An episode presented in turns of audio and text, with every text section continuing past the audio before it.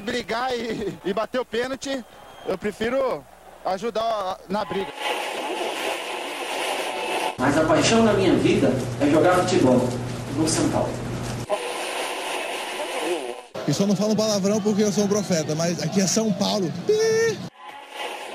E começa agora mais um SPF Cast, o podcast da torcida tricolor. Salve, salve, torcida tricolor! Começando mais um SPF Cast, o podcast da torcida tricolor. Começando aqui o programa número 101 para falar de São Paulo. Vamos conversar, vamos falar um pouquinho de São Paulo, vamos sofrer um pouco, né? As coisas não estão muito boas para nós, mas a gente está aqui para discutir um pouco que vê e analisar as coisas aqui é, do, do lado de fora, né? Mas antes de começar esse programa, Beto Silva, certo presente. Salve Gil, salve torcida tricolor, Beto Silva que vos fala. E eu já discordo totalmente do Gil. Porque tá tudo lindo, maravilhoso. Planejamento está sendo cumprido à risca. Jogadores estão fazendo futebol maravilhoso. São Paulo estaria tá quase chegando no objetivo que é ficar no sexto colocado do Campeonato Brasileiro. Talvez a gente tá chegando lá. A gente tava em quarto, daqui a pouco a gente chega lá na sexta colocação, que é a meta. Então tá tudo maravilhoso. Aprendi com o Mito Sênio. é isso aí. Eu sou o Gil e bora falar de São Paulo.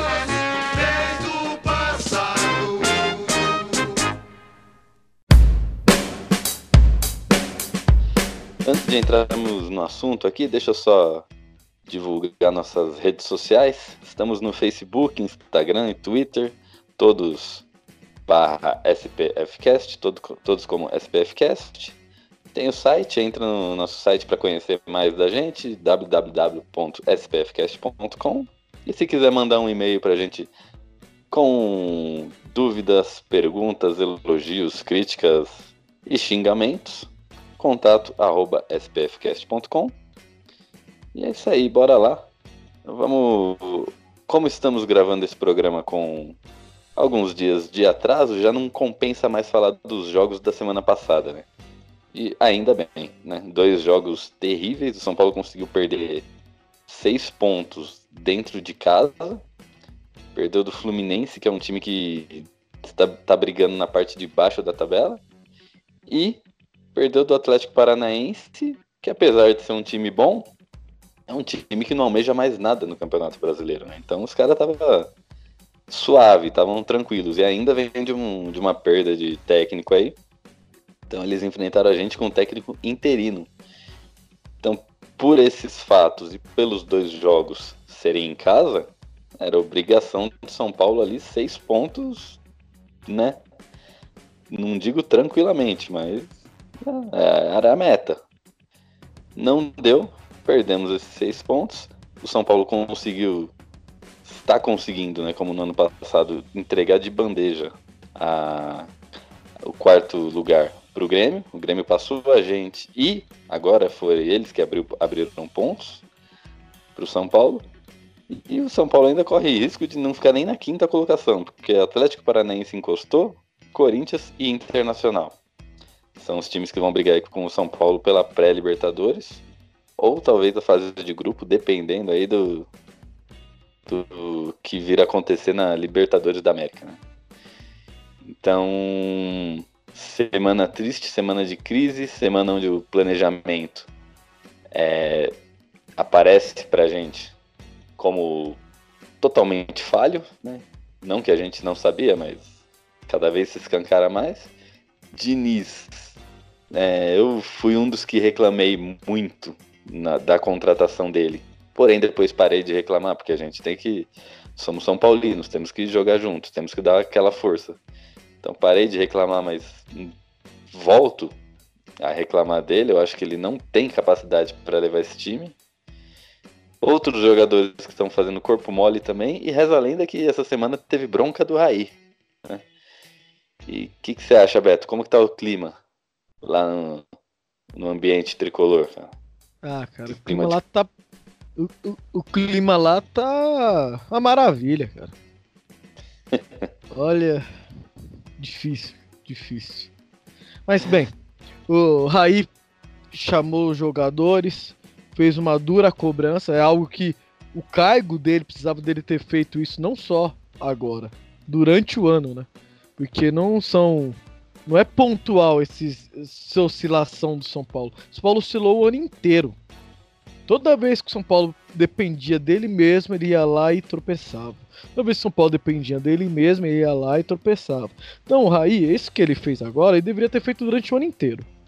E os jogadores sabem disso que estão devendo. E assimilaram muito bem. Né? Hoje o Bruno Alves e o Pablo deu entrevista. Falou que a cobrança é válida porque o São Paulo está numa má fase de jogadores não estão conseguindo dar o seu melhor dentro de campo. E palavras do Pablo, né? Aspas para ele. Vamos dar a vida para colocar o São Paulo na Libertadores. É o mínimo. É isso aí. Eu é disse no, em programas passados que Libertadores, fases de grupo, é obrigação no São Paulo.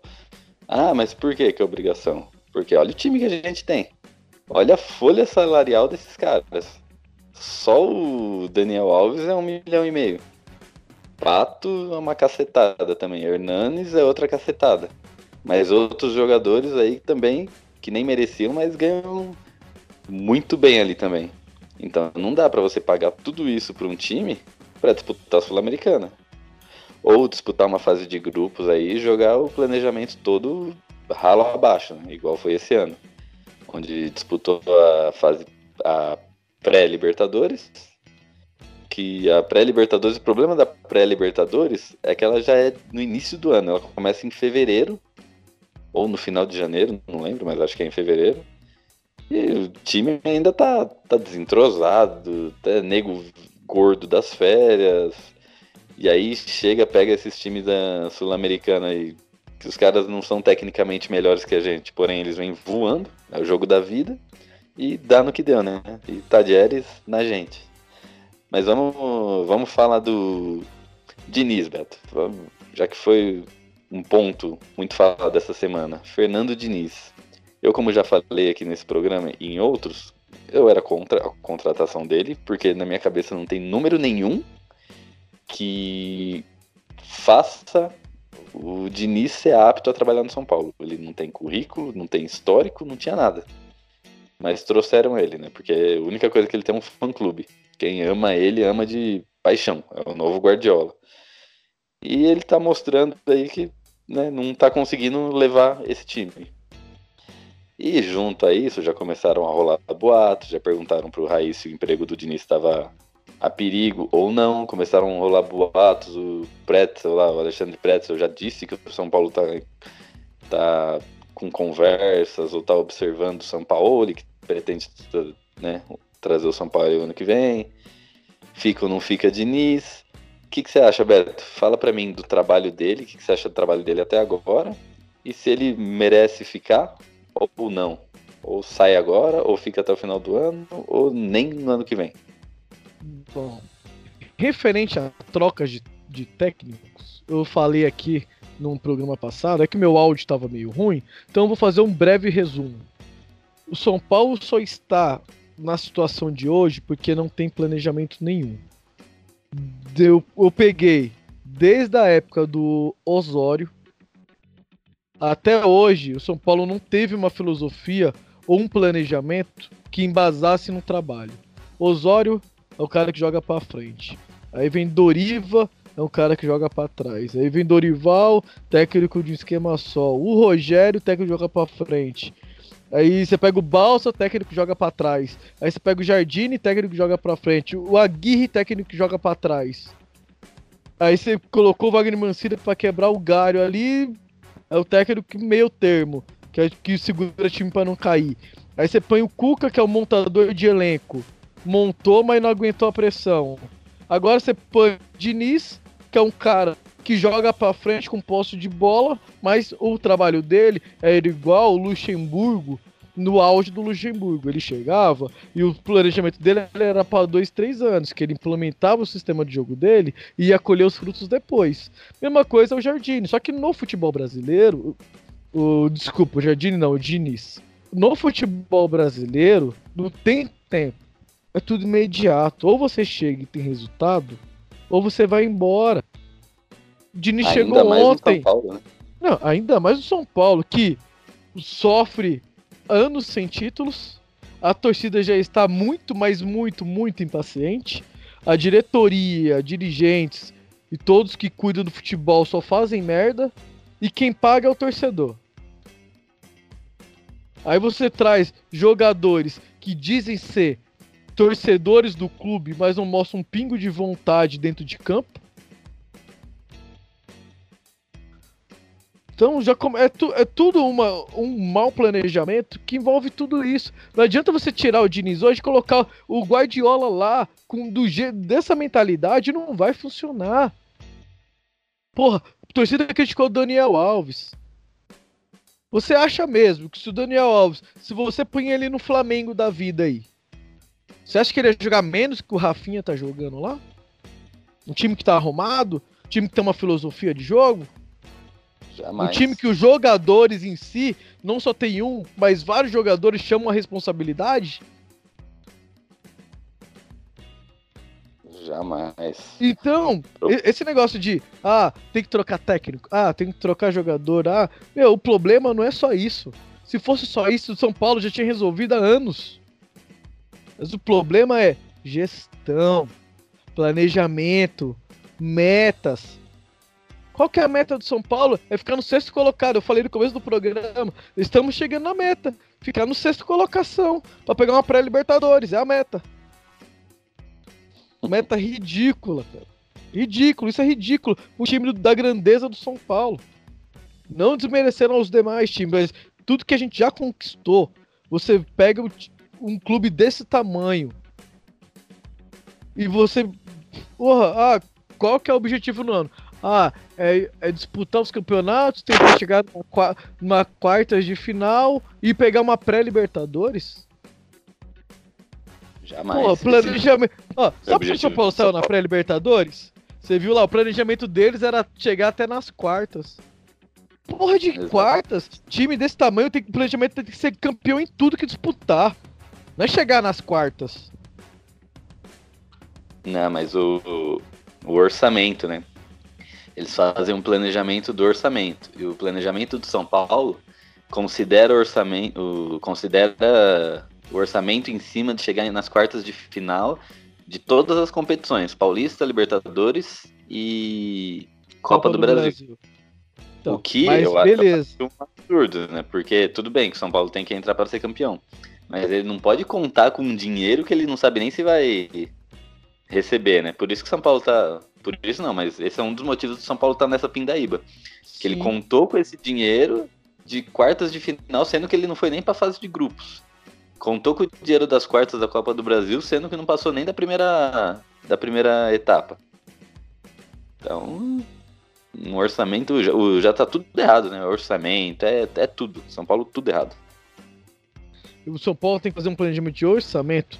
Assim, ó, esse, esse dinheiro que entra, classificação e em campeonatos, esse dinheiro tem que ser guardado pro próximo ano. Tem que fazer um planejamento assim. Eu tenho X, vou gastar Y. Se tiver que vender, eu vendo. Tá aqui, vai fechar no, no zero, no zero a zero. Nem lucro, vou fechar no zero a zero. Se eu passar qualquer fase a mais, eu vou ter um dinheiro no meu caixa para me usar no planejamento do ano que vem. Não contar que o time vai chegar nas quartas do campeonato desse ano para usar o dinheiro nesse ano. Já começa aí, você vê o quão errado é a estrutura que está tomando conta do São Paulo. Se perdeu há anos. Essa coisa de social, a gente já cansou de falar aqui.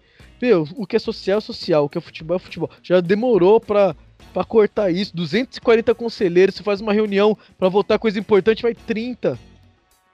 E os outros 210, tá fazendo o quê? Tá lá na piscina do Morumbi. Exatamente. Isso é um cúmulo. Isso é um cúmulo. E você falou, eu ia perguntar do Daniel Alves, né? Você já emendou ele no assunto aí. A torcida tá pegando no pé do Daniel Alves. Mas que, que você acha dessa pegação de pé? Porque eu, eu realmente eu acho que ele tá devendo. Porém, vamos analisar. Ele é um lateral direito. Cara, Hum. ele. Você ele, falou tudo. Ele é. Ele joga numa posição que não existe protagonismo nessa posição. E sem contar que ele nunca foi protagonista em time nenhum que ele passou. Ele sempre foi um ótimo é, parceiro ali, um ótimo ajudante. Ótimo Ele não era no Barcelona. Isso, ele não era protagonista no PSG. Ele não era protagonista na Juventus. E aqui o pessoal acha. Tudo bem, ele ganha um milhão e meio por mês. Né? O pessoal acha que ele vai resolver, que ele vai ser o novo Rogério Senna, que ele vai bater falta, pegar no gol, ser capitão, brigar pelo time e tudo. Não, cara, ele é lateral direito, que joga às vezes improvisado na meia, um pouquinho mais pra frente, mas ele, o torcedor tem que tirar da cabeça que ele não vai, que ele vai resolver tudo. Ele não vai resolver tudo. Ele é um ótimo cara de elenco, se o time tiver redondo, ele vai vai estar ali perfeito na posição dele. Mas fora isso, cara, ele não tem muito o que fazer. Ele não vai meter gol todo jogo. Ele não vai dar uma assistência todo jogo. E tem um aplicativo, um- uma página do Twitter, que é um aplicativo, acho, é Sofá Scores lá, que ainda mostra que o Daniel Alves é, tem a maior quantidade de passes decisivos em jogos do São Paulo, né? Passes decisivos, assim, não que é, não só os que geram um gol, mas os que geram perigo ao gol, que geram ataque, que geram. Então ele. Dos males, o São Paulo tem muitos males. Mas ele não é o maior, ele tá longe de ser o maior. Só que agora a torcida quer pegar no pé dele por causa né, do salário dele, porque é ele, pelo nome. né? Então, essa é a minha opinião a respeito do Daniel Alves. Ele vai resolver tudo. Ele tá aqui pra ajudar, mas não pra ser o, o Neymar do time, ou ser o Messi. Ele não é o protagonista. Nunca foi protagonista e não é. E nem vai ser. Vamos lá. É, você falou tudo. Daniel Alves é um lateral. Como, onde o Daniel Alves rendeu nesses últimos anos nos times que ele jogou? Jogando lateral, onde o time em si tinha dois, três protagonistas que chamam a marcação para si e sobra o espaço para o Daniel atacar. É simples. Ele nunca foi e não vai ser o cara. Ele tá com a 10, mas ele não vai ser o protagonista. Né? Ele vai pegar a bola, vai fazer uma jogada e deixar o cara na cara do gol só pra empurrar. Vai driblar dois, três, abrir o espaço, vai fazer um golaço assim, de tirar o. Não é, ele não é esse cara. E o São Paulo não tem esse cara. Tem um que é pra ser um. O único jogador de São Paulo que é o cara assim, o protagonista, o cara pra decidir jogo, é o Hernanes. Infelizmente ele tá mal fisicamente. Tá mal. Ele é o único cara que consegue fazer isso no elenco. Pablo não é esse cara. Pato não é esse cara. O Anthony não é esse cara. O Vitor Bueno não é esse cara. O Tietê não é esse cara. Não temos um jogador que você fala assim: quem é o, quem é o protagonista? Quem é o cara aqui que chama a responsa no time de São Paulo hoje? Não tem. O Hernandes, o Hernandes tá mal, ele tá brigando contra o corpo dele, contra o físico dele. Ele, ele não, querendo ou não, eu, eu falo isso com dor no coração, porque eu sou fã dele, sou muito fã do cara. E muito foi injusto, muito injusto que a torcida fez quando acabou o jogo. Porque ele, dos caras que estão ali, mesmo ele estando mal, ele é um dos poucos que você vê sentindo a derrota. Saindo cabisbaixo, saindo falando um monte, falando que tá com vergonha pelo que apresentou. Os demais saem dali, olha na conta, o dinheiro tá na conta, eles estão felizes, estão sorrindo. Então essa meia dúzia aí de torcedor que fez a- essa merda desse protesto ridículo, vão aprender a protestar e vão protestar contra o, o certo, que é a parte diretiva do São Paulo. Então, Daniel Alves não é o cara que vai resolver o mundo. E não é pra torcida pegar. O cara é o melhor lateral do mundo. Chegou aqui um mês e meio, dois meses, o cara não presta. Hernando jogou a Copa do Mundo, não tá bem? Tá devendo? Tá. Mas vai xingar o, xingar o cara, ofender o cara. O cara que deixou tudo, veio, foi campeão do São Paulo, veio aqui. Tirar o São Paulo do rebaixamento é como se fosse um título. É coisa que todo São Paulino se orgulha. Meu time nunca foi rebaixado. Então agradeça ao Hernanes. Então vai xingar o Murici quando veio tirou o time do rebaixamento e no outro ano não conseguiu dar sequência. Então o Murici também é um técnico que não presta. Acho que os torcedores têm que. Os torcedores têm que pensar um pouquinho. Do mesmo jeito que a, a direção faz um serviço de merda lá, de M, desculpa a Paulo Virar, faz um serviço de M, os torcedores fazem um processo de M também. Que não sabe protestar. Aí chega no carnaval, vai estar tá abraçadinho lá com o presidente para dar verba pro carnaval. Isso ninguém fala. Isso ninguém cobra. Cadê agora os mesmos que estavam lá abraçadinho e lá cobrar realmente quem tem que cobrar? Exatamente. Você roubou o que eu ia falar, né? Você falou que eles estão fazendo errado. Na verdade, eles estão fazendo certo, né? Certo para eles, porque eles criticam o jogador e deixam o quem realmente deve ser criticado de lado, porque esse que vai ser criticado é o cara que vai dar aquela ajudinha em fevereiro. Né? Ah, e outra.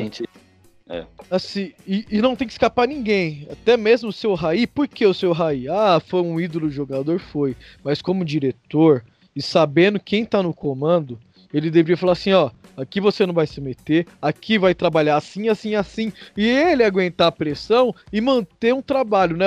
Ele, não é ele que manda no futebol hoje, lá no São Paulo? Não é ele e o Pássaro que lá são os dois que mandam lá no futebol do São Paulo? Então, qual que é o planejamento? O time joga pra frente, joga, joga pra trás, joga de contra-ataque, como é que é?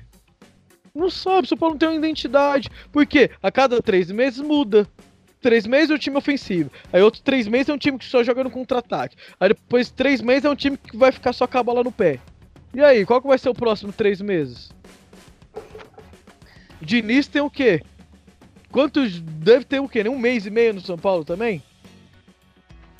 Já estão pedindo a cabeça do cara e ninguém banca, ninguém fala assim: não, eu trouxe o cara, sei que o trabalho do cara demora, eu assumo um risco e o cara vai ficar aqui, eu quero o trabalho dele aqui, ele vai ficar aqui, vai trabalhar até o fim do ano e eu quero ele pro ano que vem. Então, até o fim do ano eu vou conseguir avaliar se o que eu tenho em mente de futebol está sendo implementado. Se tiver, e eu assumo um risco, ele vai continuar no que vem. Se não tiver, aí eu penso em trazer outro. Mas no momento ele vai ficar e pronto, e eu chamo a responsabilidade. Que adianta o cara ter o cargo de diretor e não colocar o dele na reta? Aí é muito fácil ser diretor. Exatamente. Como todo mundo sabe, eu já falei, já cansei de falar e repetir. O Raí é o meu ídolo master no São Paulo, mais que Rogério Ceni, mais que Tele Santana, né? Doa quem doer, né? Cada um tem o seu. Mas né, eu não posso ser hipócrita, não posso fechar os olhos para o que acontece. Como diretor, infelizmente, o Rai é uma... está sendo uma decepção. Eu já não gostaria que ele entrasse nesse cargo de diretor, eu falei no início, porque, né, o risco de dar merda é, é gigante, né? A pessoa que ela é ídolo, ela, o Rai é o meu ídolo. Mas pra galera que nasceu ali depois de, de 2000, não tem, não, não, não, não viu, não, então não sente o mesmo. Então eu conheço muita gente que tá falando que o Raí né, já associa essa imagem dele como diretor, associa tudo, né? Que ele não presta, que ele é o mal do São Paulo, que não sei o quê. E a gente sabe que não. Né? Eu sei que ele tá errando, que ele está sendo um péssimo diretor. Mas quem conhece ele, quem viu, quem conhece a história dele, quem viu, quem acompanhou, sabe que ele não é. que ele deve estar tá que ele está errando, mas mas por incompetência mesmo, e não porque ele está pouco se fudendo pro São Paulo, porque a gente sabe que ele que ele ama o São Paulo. Então, Raí, sinto muito, Raí, você como diretor não tá, não tá bem, não tá legal, tá muito aquém do que a gente precisa, do que a gente esperava. Ele, e... como diretor, foi um ótimo camisa 10, hein? Exatamente. Ou 20, 23, né? Quando ele é. voltou, ele usou a 23. E, Beto, domingo temos um clássico. Clássico na Vila Belmiro. Santos e São Paulo. E aí eu queria que a gente fala, conversasse um pouco sobre as expectativas para esse clássico, né? E eu já vou adiantando que as minhas são as piores possíveis, né? Porque, como eu disse, dois jogos, entre aspas, fáceis, né? Um, em casa, um contra um time do Z4 e outro contra um time que não, que não quer nada no campeonato, tá como diria Renato Gaúcho, está passeando no Campeonato Brasileiro, São Paulo conseguiu perder ponto dos dois. E agora vai pegar um Santos na Vila, né? O Santos voando, né?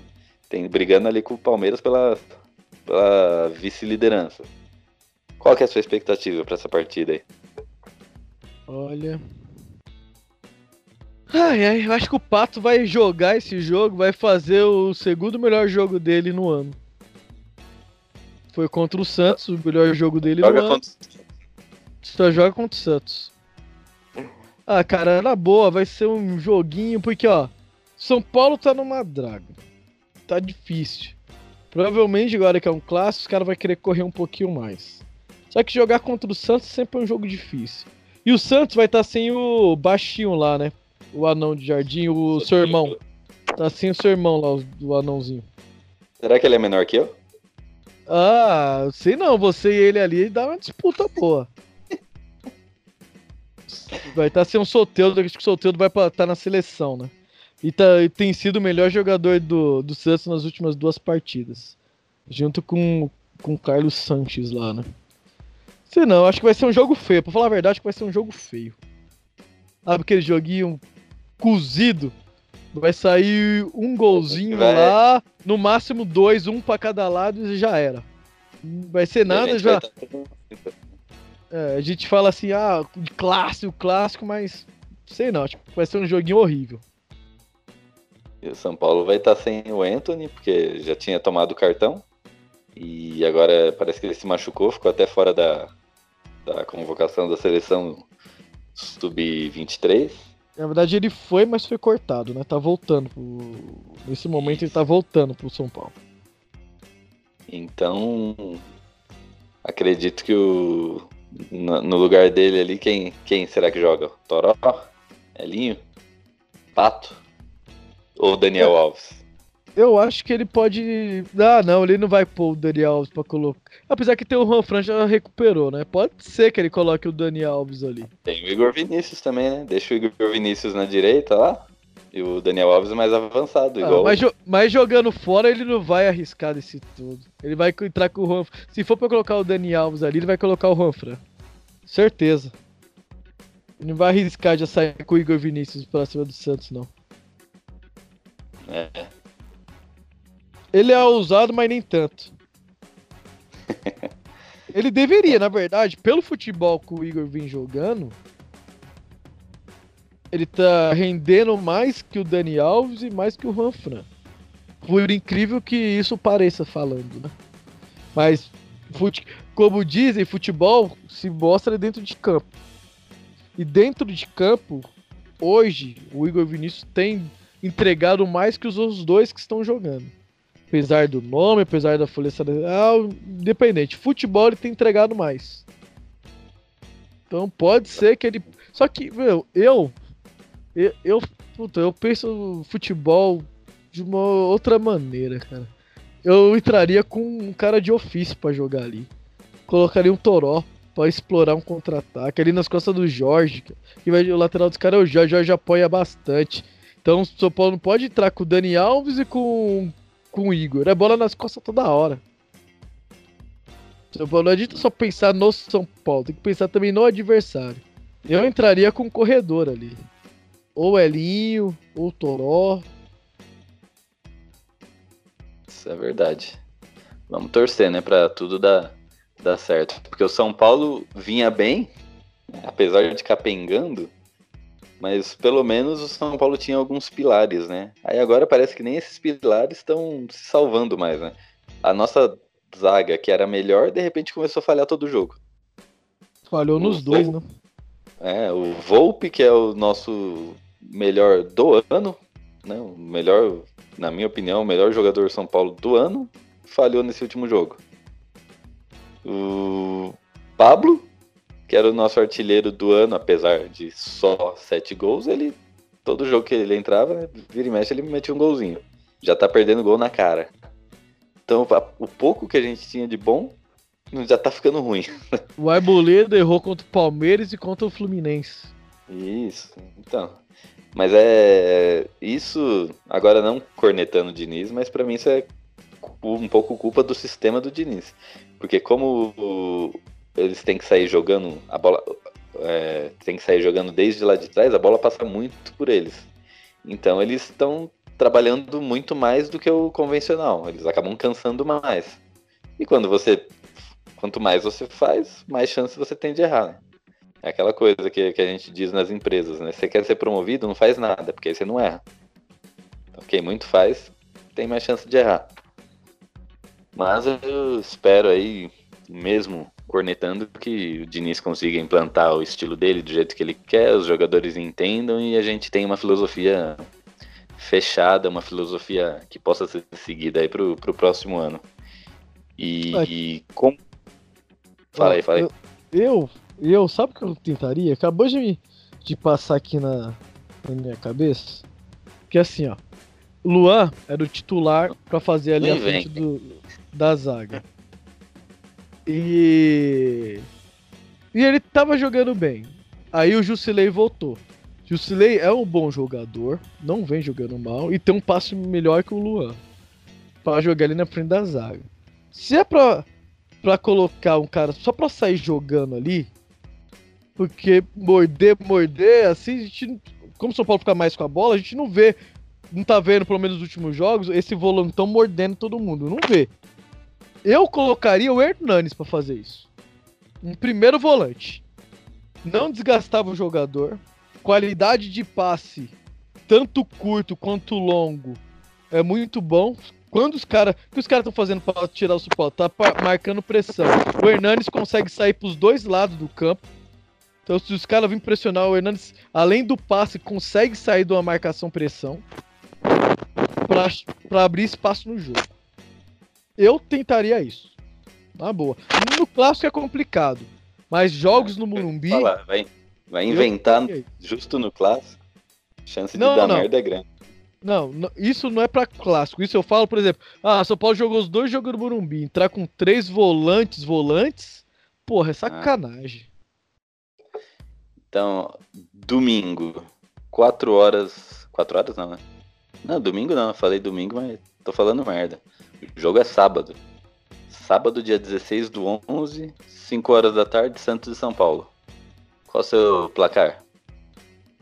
1 a 1 1 a 1 Eu acho que o jogo vai ser uma bosta. Mas o São Paulo vai ganhar de 1 a 0 Gol do Pablo para tirar zico. ah, eu acho que vai ser 1 a 1 assim. Um joguinho. Sei lá, tá cara de empate. Acho que o Volpe não vai tomar gol, não. O Volpe vai se redimir aí. Ah, não vai ser 0x0. o Volpe perguntou se o São Paulo também não faz. Pô. Não, São Paulo vai fazer sem querer, de bola parada. Aquelas coisas de sempre. Mas é isso aí. Então já dá pra gente fechar aqui, né? Chegando em 40 minutinhos, o programinha mais rápido. Quer dar suas considerações finais aí, Beto? Sabe uma coisa que a gente deixou passar? Ah. Referente ao São, ao São Paulo instituição. As meninas do vôlei, cara. As meninas do vôlei foram campeões paulistas aí pelo São Paulo, primeiro ano. São Paulo Barueri, se eu não me engano. Fiz uma junção. O técnico lá é o. É o que comanda lá a seleção feminina. Veio pro São Paulo, primeiro ano. É um time jovem. Esse time conseguiu ganhar. E estreou também agora na, na Liga de Vôlei, na principal, Liga Nacional, com vitória em cima do Fluminense. Então, além do sucesso que estamos tendo no futebol feminino, agora no vôlei feminino, estamos sucesso no basquete. Então, esse ano, as outras modalidades fora o futebol que representam o, a instituição São Paulo estão fazendo bonito. Acho que só um pouquinho de garra, dessa vontade que eles estão fazendo, poderia vir pro futebol. Só um pouquinho. Exatamente. São Paulo foi campeão, bateu o Osasco, né? Foi campeão paulista. De virada. Eu vi ali, né? É, tava 2 a 2 sets a 0 pro pro Osasco. Pro Osasco, São Paulo foi lá e virou para 3 a 2. Isso aí. Então, parabéns.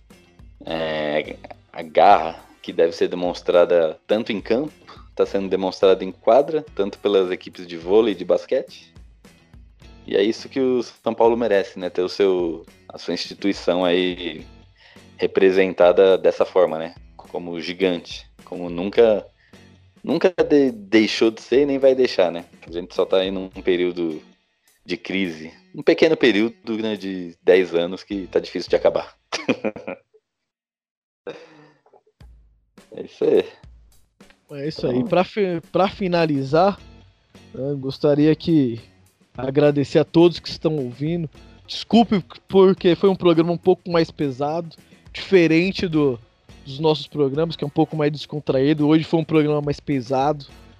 Porém, como somos torcedores, né? A gente temos que falar algumas verdades aqui, tanto para vocês torcedores, na verdade, né? Nós falamos de torcedor para torcedor. Não tem aquela aquela coisa de mídia, coisa tudo muito certinho, não, não. A gente fala de torcedor para torcedor, porque a gente se identifica. Eu não sou diferente de vocês que estão aí do outro lado. Então, tamo junto, até o próximo e tomara, mas tomara que o São Paulo comece a jogar um pouquinho de bola pra gente ficar um pouquinho mais leve, que tá pesado, velho. Acompanhar o São Paulo tá pesado.